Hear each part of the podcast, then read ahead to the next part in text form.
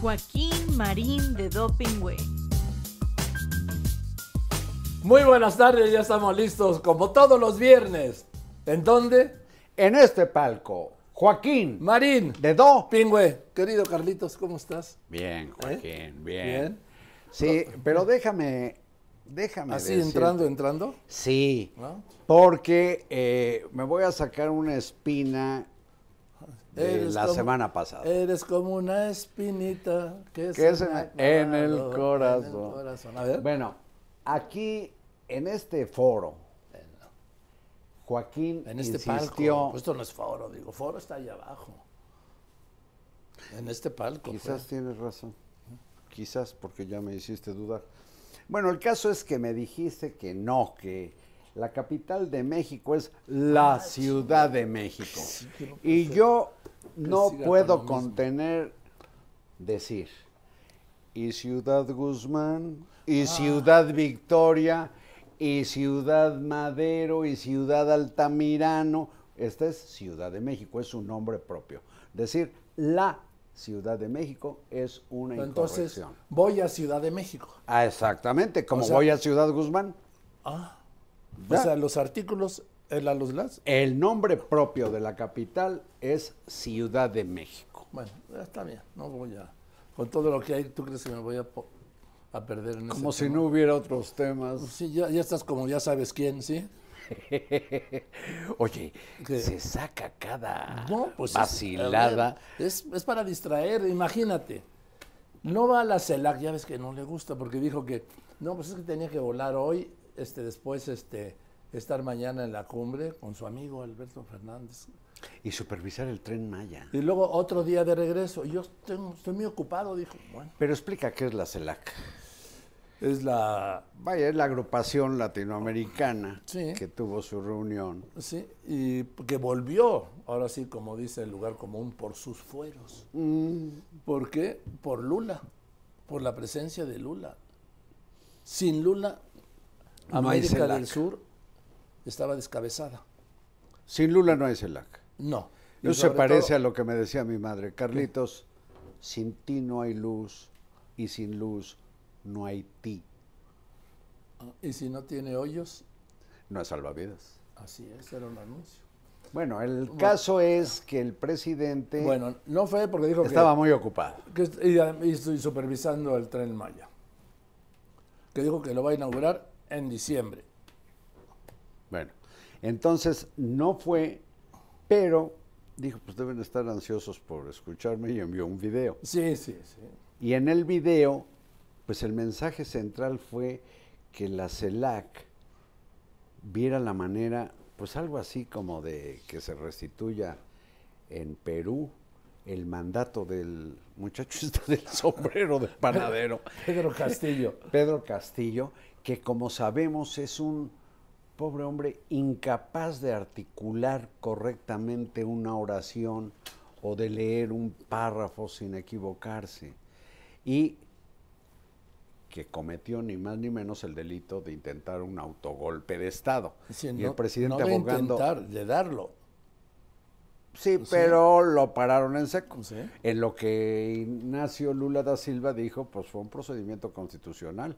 Y el presidente socialista de Chile, tú tienes mejor lo que llegó a decir. Sí, dijo lo mismo, ¿sí? Que este fue- Boric. Que fue un golpe de Estado. Pues sí. Bueno, el presidente abogando por este pobre sujeto, delincuente, y eh, pues ya le correspondió, no sé cómo lo hizo el otro que está en Chirriona, o sea, Sí. está en la cárcel, pero le correspondió ya con un mensaje agradeciéndole sus atenciones. Oye, además es muy interesante porque el comunicado final, ya sabes, con la verborrea latinoamericana, 28 páginas. ¿En serio? Ese Sí. texto lo debe haber redactado el presidente de Argentina, sí, que es sí. muy rollero. Sí, y así terminó la, eh, la cumbre de la comunidad de estados latinoamericanos y del Caribe. Que pretenden hacerla de veras bolivariana, qué chistoso, ¿no? Sí, Bueno, pues, ¿y qué tal que luego hubo otra diferencia? Porque Alberto Fernández, el presidente de Argentina, y con Lula dijeron, pues vamos a tener una moneda común, ¿no? Puta. A ver. ¿Cómo es eso? Sí. Una, una moneda común latinoamericana, latinoamericana. así como el euro, en 17, en 18 ahora países de Europa. Sí, porque hay países que pertenecen a la Unión Europea y no tienen como moneda el euro como antes la Gran Bretaña. Ay. Sí, que estaban- Entonces este cuate Oye. quiere una moneda común. y López Obrador dijo que no, porque pues, el dólar para nosotros es el dólar. Y sí, pues tiene razón ahí. Bueno, es que ahí López Obrador, que es muy astuto, sabe que más bien eh, para México es fundamental la liga con América del Norte, con Estados Unidos y Canadá. Por eso refrendó el tratado iniciado por Carlos Salinas de Gortari. Pero a propósito de estos mensajes y política internacional del presidente López Obrador, que condena el envío de tanques alemanes y de otros países, No, no, pero sobre condenó- todo los alemanes, condenó a Ucrania. Sí, condenó el de los alemanes, Sí, pero no ha condenado todavía el de los tanques estadounidenses. Ah, no, no, no, no. Se centró en los alemanes. Sí. En realidad son cinco o seis países, incluido España y Noruega y no sé qué, que van a enviar tanques para la resistencia, digamos, ucraniana o Ucrania. Y chingale, Sí. que se lo agradece Ah, no. Vladimir Putin, el gobierno Sí. ruso. Pues muchas gracias, licenciado López Lo Obrador. sí. Lo felicitamos. Y ya sabe lo que le va a pasar a esos tanques. O sea que se los van a chingar según esto. Bueno, O pues es a bueno. pues destruir. es- Pero fíjate que, como que despiste en lo que es la visión del mundo del presidente. A tal grado, a tal grado, que ante un exhorto de la Organización de Naciones Unidas para que se manifieste claramente contra la denostación a periodistas, él dice que la ONU no, prácticamente no sirve para nada. No, dice que no tiene mucha autoridad. Entonces, ¿para qué tiene un embajador en Nueva York? Pues yo no sé, pues... Al doctor pregunta, Juan ¿eh? Ramón de la Fuente. A ver, la. ONU es padre cuando le sirve, como todo. Como Mien- cuando intentó que le comprara las medicinas No, después de chatarrizar aquí toda la Y que distribución. vendiera el avión presidencial. El avión, sí. Que ahí sigue, sí, estamos en el quinto año de gobierno. Y ahí sigue. Pero mira, Carlitos, el tema es que el presidente siempre, nunca ha condenado la invasión rusa a Ucrania. No. Y siempre se ha mostrado que a favor de la neutralidad. ¿Cómo puede haber neutralidad? En Entrometiéndose una- él en Perdón, Perú, voy, entrometiéndose. voy, déjame terminar. ¿Cómo puede haber neutralidad? ¿Sí? En, un, en la invasión de una potencia como es Rusia a un país como Ucrania. Aquí, como en otros casos, la neutralidad es complicidad. Ahora dice, no me meto por el respeto que estabas diciendo a los mandatos constitucionales en materia de política exterior, de no intervención, de respeto a la autodeterminación. Ah, pero que no sea Cuba, que no sea Nicaragua, que no sea Venezuela, que no sea Perú. ¿Sí? Por, bueno, no, acuérdate cuando le mandó al secretario de Hacienda de México, a Pedro Castillo. Sí, y a para las- hacer- y a tanto que le debe haber servido que terminó el otro casi suicidándose políticamente con el pinche autogolpe de Estado. Sí, bueno, y, y también le mandó a la secretaria de Bienestar para organizarle sus programas sociales y todo. Sembrando vida, ¿no? Allá en el Amazonas, Sí. peruano. Este, entonces, o sea, es como todo con él. De un lado, si me conviene, viene. Es la lógica de los volados callejeros, Joaquín. Águila, gano. Sol, pierdes. Es- Pero Pero déjame... es, es que fundamentalmente el presidente, todo el que no piense, y lo ha dicho, ¿sí? Como él, todo el que no lo apoye, es decir, y lo afirmó, el que no está conmigo está contra mí. Refiriéndose, ya sabes a quién, a Jesús Cristo. Sí, sí, sí, sí, que además sus referencias bíblicas místicas son... eh, esto, en fin. en Pero a lo que voy, eh, lo que voy es, el que no está conmigo está contra mí. O sea, no deja espacio para el derecho fundamental, derecho humano fundamental a estar en desacuerdo. Además, Y los que están en desacuerdo son arrollados y descalificados e Corruptos, insultados neoliberales, por un presidente en la mañanera. sí. Todo lo que quieras y hasta llega a mentir. Déjame retomar lo de los tanques alemanes que condena se han enviados a Ucrania. Porque eh, pues yo lo llegué a escribir, a documentar. Lo que Andrés Manuel López Obrador debiera hacer para ser congruente con el pensamiento que tanto ensalza cardenista es seguir el ejemplo del general Cárdenas que siendo presidente envió pertrechos del ejército mexicano para apoyar a la República Española. Inclusive puso a trabajar a diplomáticos mexicanos en Europa para que a ver de qué manera conseguían aviones, armas, municiones, para apoyar la causa de una república que era sin duda la parte débil frente al golpe franquista que estaba apoyado por las dictaduras nazifascistas de Alemania y de Italia. Entonces la lógica del general Cárdenas fue estar con el débil. Y en este caso, en lugar de ser consecuente con su proclama, ya ves, de, desde Juárez, Hidalgo y todos los héroes que dicen que nos dieron patria, incluido Lázaro Cárdenas, pues se congratula con, con este Putin que la verdad qué pinche facha y qué desgracia que se le haya ocurrido hacer lo que hizo, por más que pueda hacerse alegatos de razones históricas, por lo pronto ha sido una gran chingadera mantener más de un año una guerra de una potencia como Rusia contra un país menos poderoso que es Ucrania. Bueno, pero así es él, no lo vas a cambiar. No, no, ni, ni pretendo cambiarlo. No, Mira, no, a mí me han dicho que no, que desde un principio yo les decía, a ver, ¿por qué va a cambiar? Es como Trump. ¿Por qué va a cambiar si siendo como fueron llegaron a la presidencia? sí, no, les funcionó. ¿Por qué van a cambiar? Al contrario, si cambia López Obrador, como va a cambiar, va a ser para radicalizarse aún más, porque estamos en campaña. Te voy a decir, yo tengo una inquietud con la onda de la radicalización. Yo creo que ser radical en los principios. No, el problema es que está dando signos de algo muy, muy lamentable, que es volverse extremista.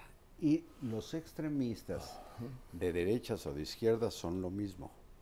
El Sí, se- extremismo como islámico. todos los, todos los extremos se tocan. Sí, se tocan.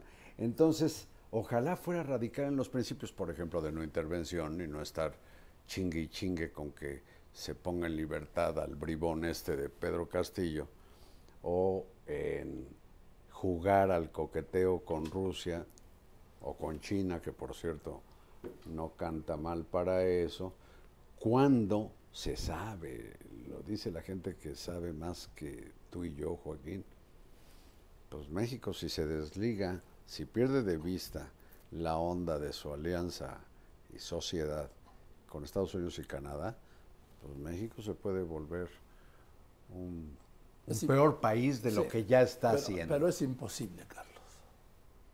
Eso ya, vamos, aunque quisiera, no pudiera. Ay, no quiere. Él, hay dos cosas que no quiere el presidente. Bueno, yo le agrego una tercera. Desde siempre jamás quiso tener una crisis económica ni un rompimiento con el gobierno de Estados Unidos. Por eso, con Estados Unidos, sea el presidente que sea, siempre ha sido sí, señor presidente. Y es Mr. President. Porque ya ves que ahora habla portugués y francés, pero ya hablaré Ah, ahorita de ¿sí? eso, sí, ahí voy. y en el tema de la crisis, como me dicen los especialistas, en la macroeconomía ha sido un neoliberal, más que un neoliberal. ¿Y cuál es ahora su prioridad? Por encima de estas dos. Ganar la presidencia del Ganar la 24. presidencia del Y sobre 24. eso va todo. Bueno, y para eso su empeño, que verdaderamente es escalofriante, de descuartizar Él dice que no. al Instituto Nacional Electoral. Le rompe toda su madre. ¿cómo Bueno, no? pero ahí y está. lo sabe. Y en esto Por lo eso- siguen sus, sus pues, con tlapaches en la Cámara de Diputados y Pues, Senadores. a ver, en esto y en todo le siguen, Carlos. Si el presidente dice que buenas noches a las 11 de la mañana, pues buenas noches, contestan todos. Sí, ¿qué horas son las que usted quiera, señor No, presidente? es que usted diga, señor presidente. Ahora, Qué vergüenza, oye, qué vergüenza, porque... pues es lo peor Andrés del Manuel- prismo, pero- pero el que tanto critican. No, pero de ahí proviene, recuérdalo. El asunto es que López Obrador y su movimiento se forjaron a partir del movimiento inicial de Cuauhtémoc Cárdenas y Muñoz Ledo con la corriente democrática, la fundación del PRD, ahora Morena, etcétera, luchando a favor de lo que está destruyendo Joaquín. Quería sé. elecciones limpias. Bueno, Bueno, ayer pues volvió a decir que los consejeros del Instituto Nacional Electoral rellenan urnas para falsificar los resultados de la elección. Bueno, ¿Dónde está eso? Bueno, y sigue repitiendo la, la- la- la patraña esa de que hubo fraude en 2006 y sus corifeos la repiten la re- como ver, pericos. pero repiten todo lo que diga, Carlos. No sé por qué te llamas asombrado. Porque todo, parece- absolutamente todo, como en el peor momento del prismo.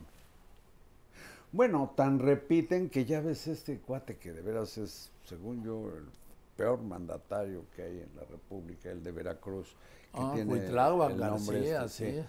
Que dice, ante los crímenes que están cometiendo en esa entidad, que los medios exageran.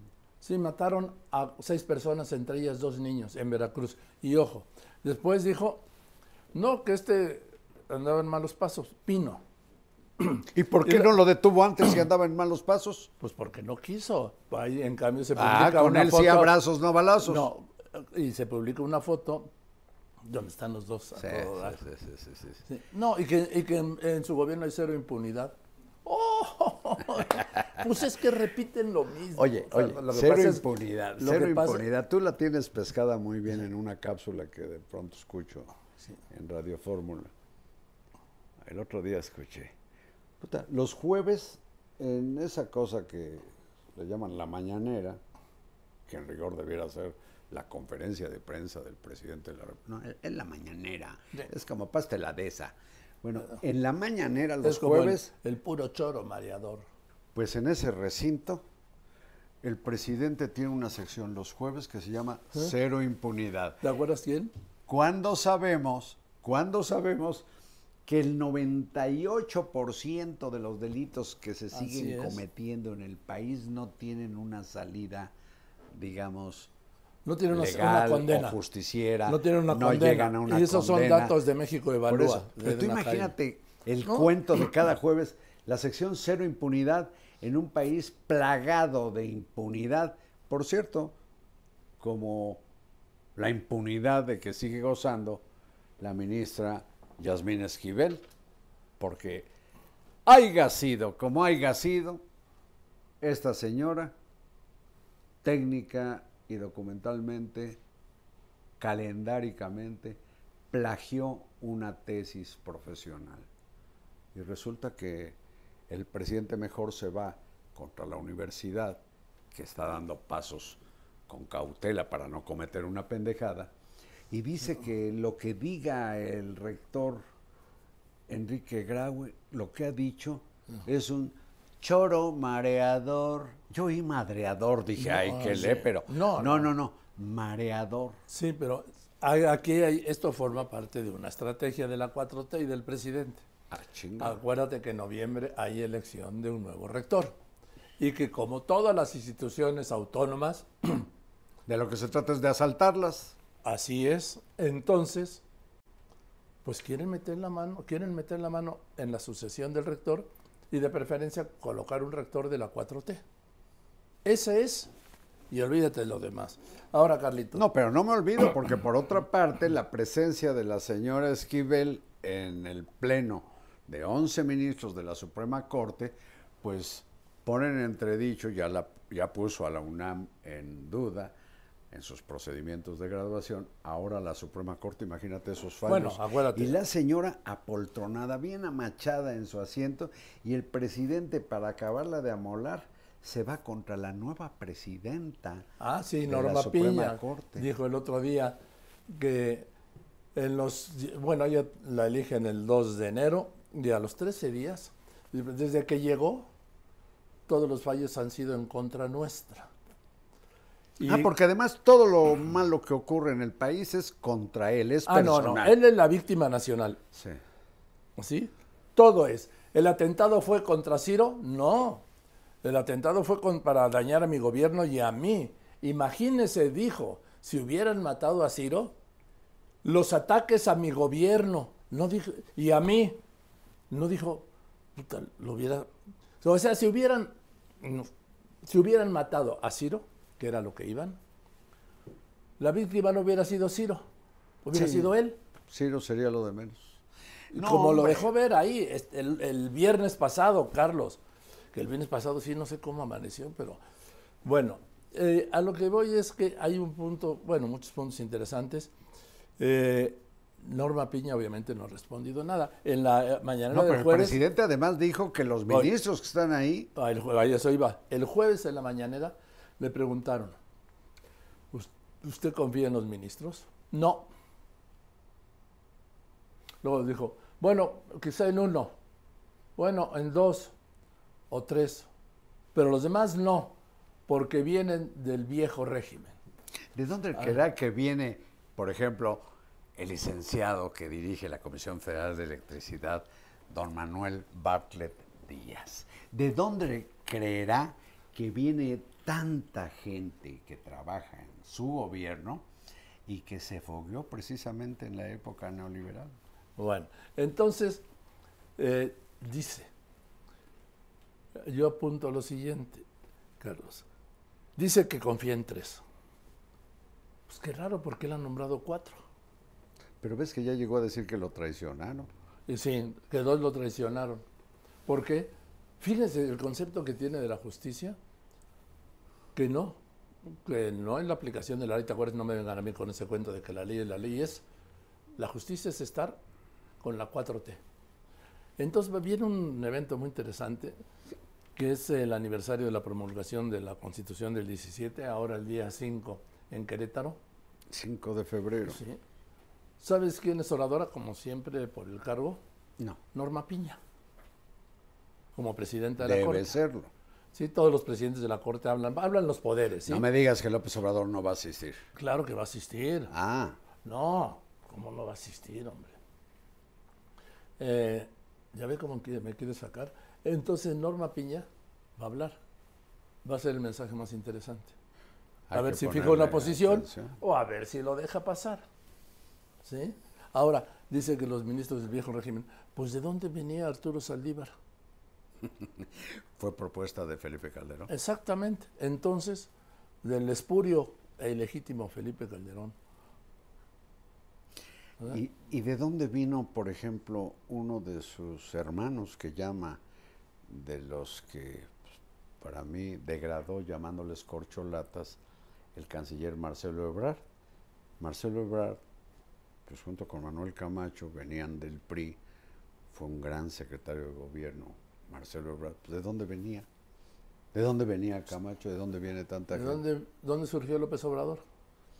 Bueno, del PRI. Bueno, entonces, entonces ya con eso. sí. Oye, al año del Tlatelolcaso, ¿eh? Se ¿Eh? inscribió en el 69 en el PRI. Oye, eh, y lo que te decía es la descalificación, pero también las mentiras. El lunes de repente, a propósito de solo él sabe qué o por qué,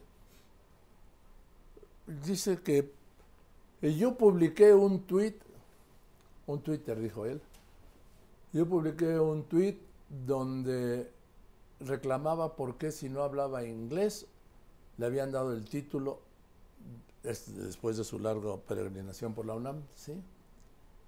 De licenciado en Ciencias Políticas y Administración. Pues con la novedad de que yo nunca lo puse. No es mío. Pero él, mira, miren la insidia, ¿sí? Sí, pero no, sí, y, exige, a ver, pónganlo, Sí, pónganlo. como que no está seguro que fuiste tú, No. pero por lo pronto ya te chingó. Sí. Bueno, no me chingó. Como él mismo dice, la calumnia no mancha, pero tizna. Así es. Vamos a ver, el lunes el presidente. Y aprovecho para decirle a López Dóriga porque creo que sacó un Twitter de que, a ver si lo encuentran, y a ver si es cierto, porque también hay que andar este, con precaución, hay que actuar de manera precavida, porque a veces hay cuentas falsas y bots, pero uno donde dice que, ¿por qué si yo me titulé sin este, cursar el inglés, me dieron mi título? A ver, pero ponlo porque es interesante. A ver si, a ver si es de él. También para lo mismo, para aclararle. Si no es de él, no. Pero también se los explico. Cuando yo termino este, las materias en la facultad, pues me voy a trabajar a Tabasco, a Lini, como pasante. Entonces, cuando regreso, ya este, hago la tesis.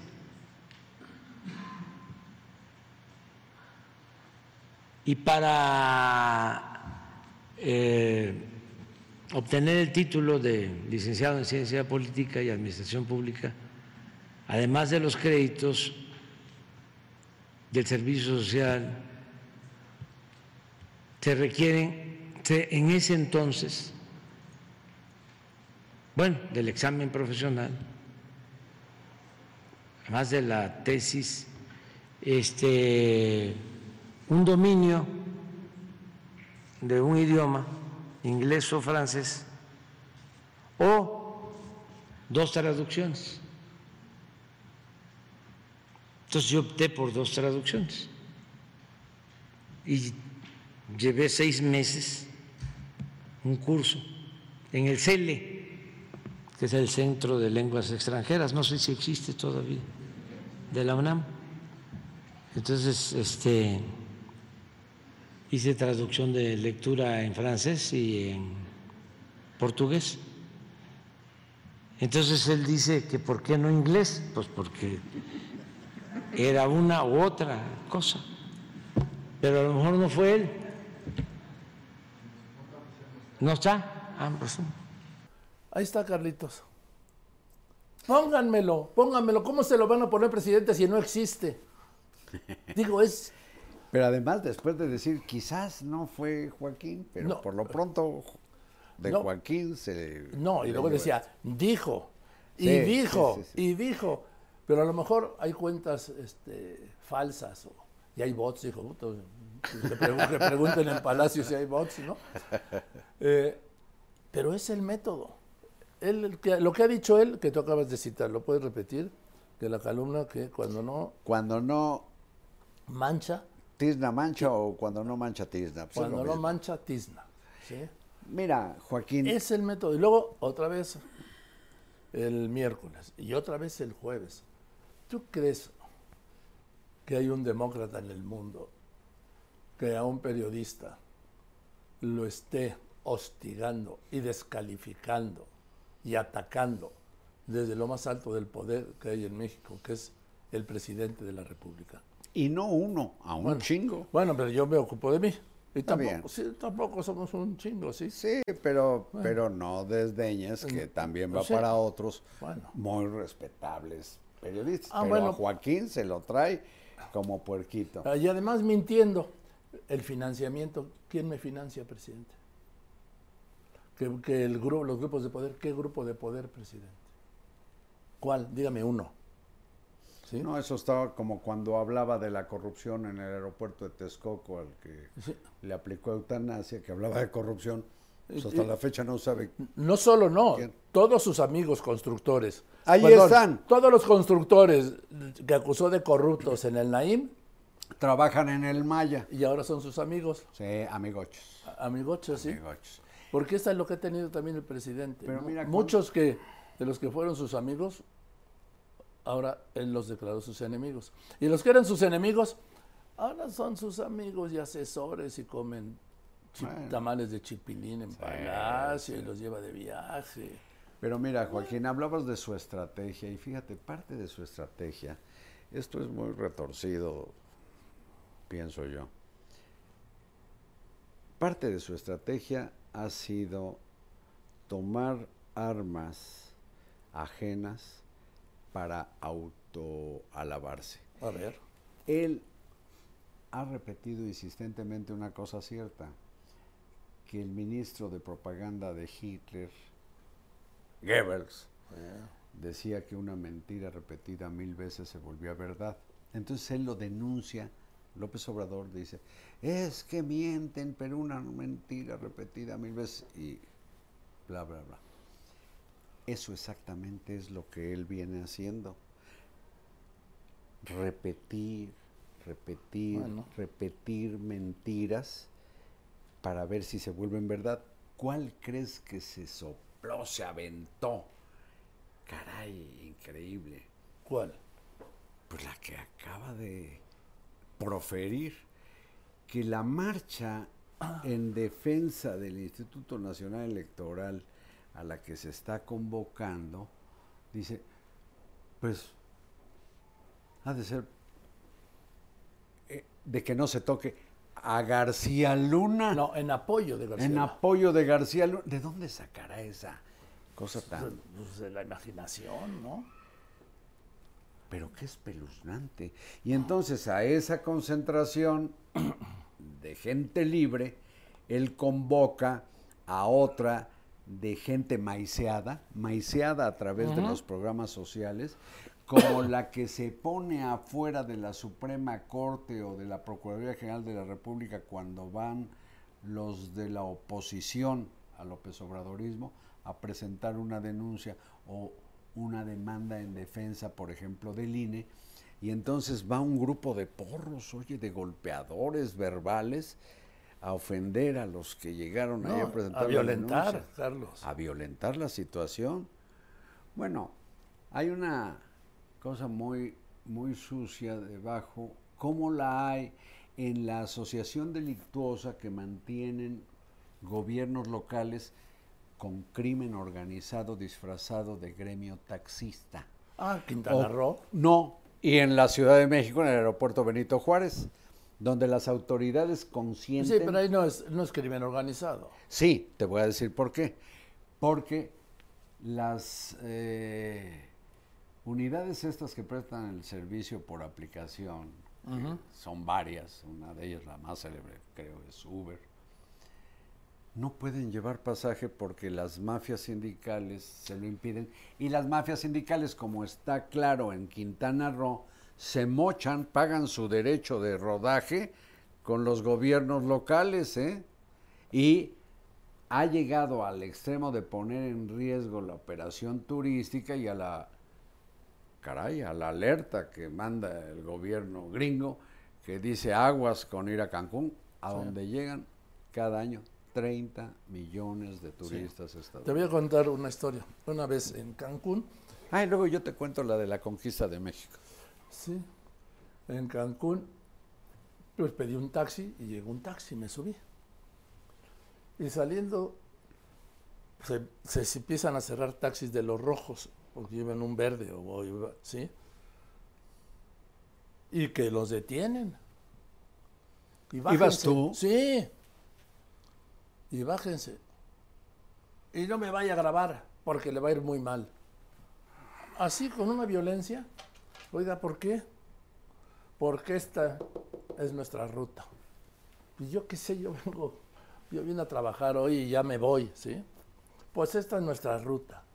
Y se tienen que bajar. A ver, habla a los demás. Puta, llegaron como 50. Contra el taxista, el otro taxista. Y yo aquí atorado, retenido por estos media hora.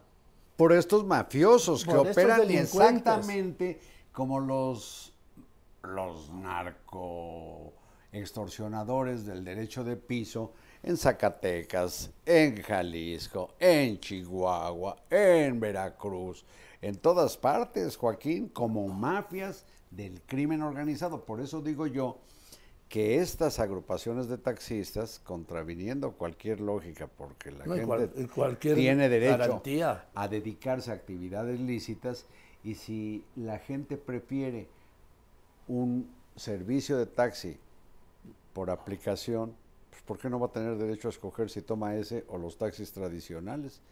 Fíjate, yo quiero hacer aquí un paréntesis. ¿eh? Desde que hay Uber en Ciudad de México yo me inscribí. Nunca he solicitado su servicio, nunca. Yo confío mucho en un servicio de taxis tradicionales, hablo por teléfono Que cuando te lo conocen. requiero. No, yo los conozco más bien, pues ellos, yo creo que les valgo sorbete, pero pido el servicio, me atienden en taxis tradicionales, pero si se me diera la gana de llamar a, a- a un taxi de aplicación en Cancún, que me van a romper la madre y además van a matar No. al chofer o al dueño del ya coche. viste que a un coche le, que- le echaron ácido y Ácido resulta que no era que no era de Uber. Pero aunque hubiera sido... No, pero así te hablo lo que es ahí operan como mafiosos. Pues tú imagínate a alguien que anda con un bote de ácido para ver a dónde Sí. diablos arrojarlo. No, no, no, es crimen organizado Pero ya y que- tolerado por las autoridades de Ciudad pero- de México en el aeropuerto Benito Juárez, tolerado porque impiden que lleguen los taxis de aplicaciones y desde luego la mega mafia. Creo que hay siete, ocho agrupaciones delincuenciales de taxistas en lo que se conoce como la Riviera Maya. Bueno, en- eh, lo que te iba a decir, Carlos, es que el presidente que dijo, no hombre, si nomás fue cuatro horas de bloqueo, Ah, sí, que también, exageraron que los también medios. exageraron los medios. Los medios, sí. Es que es el, es el mismo modelo que adoptan los demás gobernantes. Lo que, diga, lo que dice la mano, dice el atrás. O el atrás. Y luego los imitadores, los que se cuelgan eso. de eso. Oye, eh, Y esto de... Pero esta cosa que está... eh, Es verdaderamente un crimen a la vista de todos. El destazamiento del INE. ¿eh?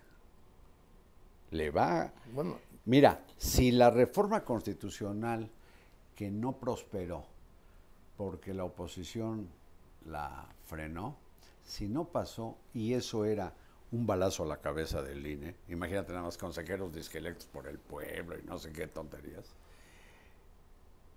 lo que se plasmó de lo que le llaman el plan B en seis o siete leyes fue cortarle los brazos y las piernas al INE.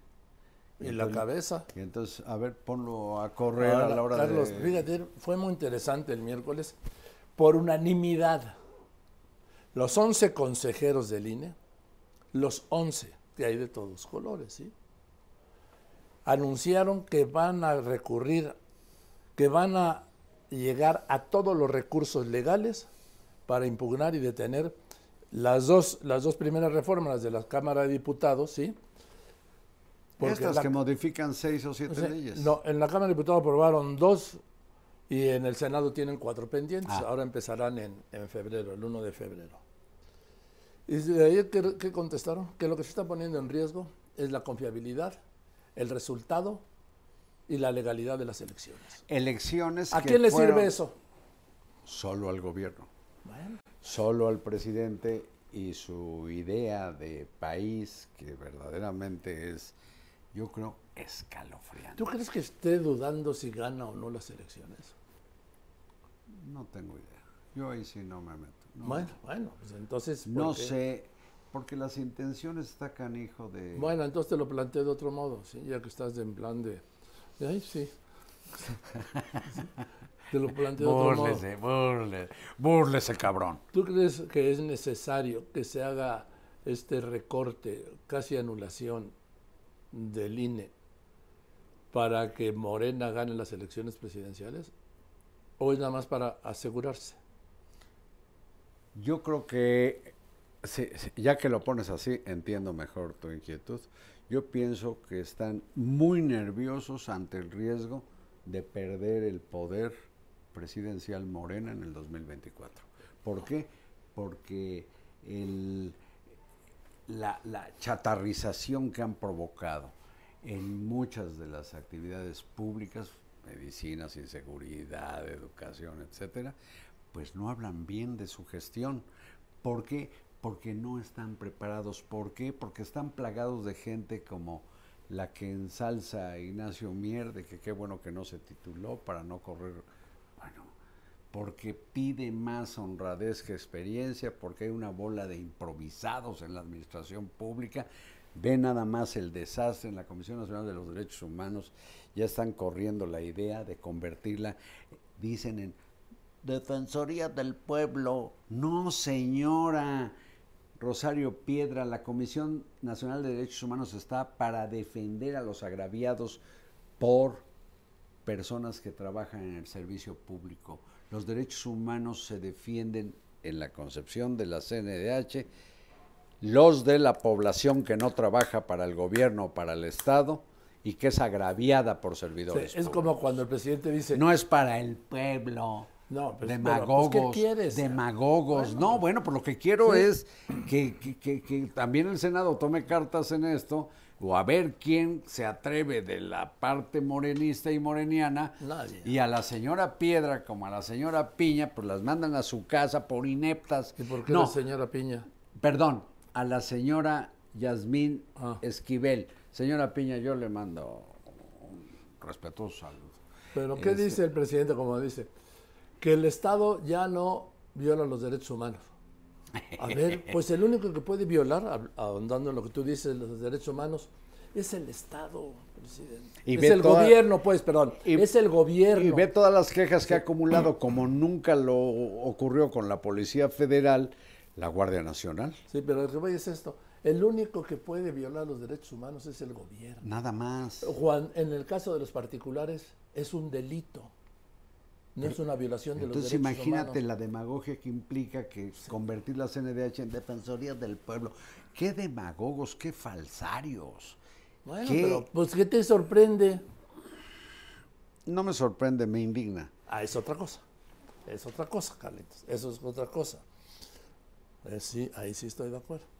Oye, entonces no vas a ir al festival musical con motivo de la Ah, no, lo del 18 de marzo que Sí. convoca el presidente para la expropiación petrolera. festival musical. Oye, petróleo para los mexicanos, pues ve el desmadre que ha sido la política petrolera durante varios sexenios y no se diga en este. Y yo no tengo una sola pinche acción de Pemex. Ya yo no he sido beneficiado en nada. Oye. Con el- permíteme. Y además, eh, pues a mí me gustaría más bien ir a la que según el presidente es para defender a García Luna, que es en defensa. Luego te acusa que lo andas defendiendo, Electoral. ¿sí? A mí no me importa que diga lo que quiera. Que Mira, tú lo por mí- defiendes. por mí que hable de mí, aunque sea bien. A mí no me interesa el ay, ¿qué dirán? Yo digo con libertad lo que pienso, lo que sé, y sé perfectamente que el presidente inclusive comete el error después de haber repetido dos veces los escenarios del juicio a García Luna. Uno, puede ser inocente. Dos, no sabía Calderón. Tres, Calderón sí sabía de delitos. Lo repitió dos veces y luego vuelve a prejuiciar y lo sigue linchando. ¿Dónde está el respeto a la dignidad humana? No, a la presunción de inocencia. Pues que es No, no, oye, parte de la dignidad humana. ¿Por eso? Eh, pero Bueno, además yo- es un mandato constitucional. Creo que la dignidad humana es medio redundante. Sí. ¿no? La dignidad es humana. Sí. Pero Bien. No sé de alguna mariposa indigna. Bueno. algún cocodrilo indigno. Porque yo apuntaba eso también, que de repente como que dio un vuelco el presidente y dijo, este, no, no ha habido ninguna prueba fehaciente, dijo, ¿sí? Y han declarado criminales. De acuerdo, presidente. ¿Y qué tal si surge algún nombre de la 4T en, Nueva- en la Corte de Nueva York? Pues no hay ninguna prueba fehaciente y son unos delincuentes, como ya había dicho. Eso Sí, es, ¿sí? Sí, eh, lo más que está ocurriendo en el gobierno de López Obrador es la facilidad con que encienden hogueras. Son inquisidores, Sí. son linchadores y asusan al linchamiento a la población Desde la mañanera, por eso hablo yo del riesgo. con los recursos Ajá. que nosotros financiamos a través de nuestros impuestos. La luz, la, de qué vive Sepropi, la gente que trabaja en Sepropi. eh. Ah, usted, ¿De qué vive? A ver, ¿quién paga el palacio? Oye, ¿y qué demócrata del mundo sabes tú que viva en un palacio? Así, demócrata, demócrata, lo que se dice demócrata. Pues si tú comparas la Casa Blanca con Palacio Nacional, incluso con Los Pinos, es una choza, ¿eh? Bueno, no es propiamente un palacio. No, por eso digo que si compararas la Casa Blanca, ya no digas con Palacio, con Los Pinos, era una ¿Cuánto choza. costará rentar un depto que te adapten ahí en Palacio Nacional? No sé. Un chingo de lana, ¿no? Sí, debe ser, y mantenerlo. Y que te dejen meter la bicicleta o el coche, el suru. No, no Ah. es Uro, es Yeta. al- el- es Jetta. Bueno. Jetta. Como John dije. el Jetta. Oye, y luego que quiere los 700 millones de dólares de García Luna en Florida, pues me parece muy bien. Nada más que, como dijo él, pues que los encuentren. ¿Y qué tal lo del...? No, no, permíteme, los 700 millones. Sí, Esta es una patraña que comenzó a circular Santiago Nieto como director de la Unidad de Inteligencia Financiera de Hacienda y hablaba más bien de lo que vendrían a ser como 400 millones, no 700, pero son negocios de contratación de servicios, digamos, de equipos de inteligencia. Haz de cuenta para el CISEN en el sexenio de Peña Nieto pero Santiago Nieto, y su lógica la heredó Pablo Gómez, que es su sucesor. Según esto, García Luna de mala manera se hizo de ese dinero y en el sexenio de Peña Nieto se desvió para esos servicios. No, el negocio es de padre e hijo Samuel y Alexis Weimer. Alexis, por cierto, casado con la señora Guadalupe, hermana de la pareja de don Manuel Bartlett Díaz. pero esas ya son cosas personales. no, permíteme, lo No, que digo sí, es sí. que el negocio de que habla, no, permíteme, te estoy diciendo que el negocio de que habla el presidente no es en Florida, fueron servicios prestados acá, no por García Luna, y García Luna en septiembre que gana el amparo definitivo contra esa invención. Ay, Bueno. te lo dejo de tarea. Bueno, como me lo dejas de tarea, vámonos, Carlitos. Yo no, ya lo aburrí. O sea, No, la, la no, información no, te causa no, urticaria. no, es que además tengo que tomar apuntes ahora antes de que se me olvide. Pareces asesor de López Obrador. ¿Por qué? Lo que sea dato duro te provoca No, no. escalofrío. No, me da erisipela, pero no. Joaquín. Carlitos, me da gusto verte y gracias a ustedes y recuerden, nos vemos este viernes como todos los viernes, o a la hora que usted diga, que quiera. en ¿A todas quién? mis Joaquín. redes. Marín, De do. Pingüe, hasta el viernes. O a cualquier hora, ya saben, en todas mis... En todas mis... Joaquín Marín de Dopingway.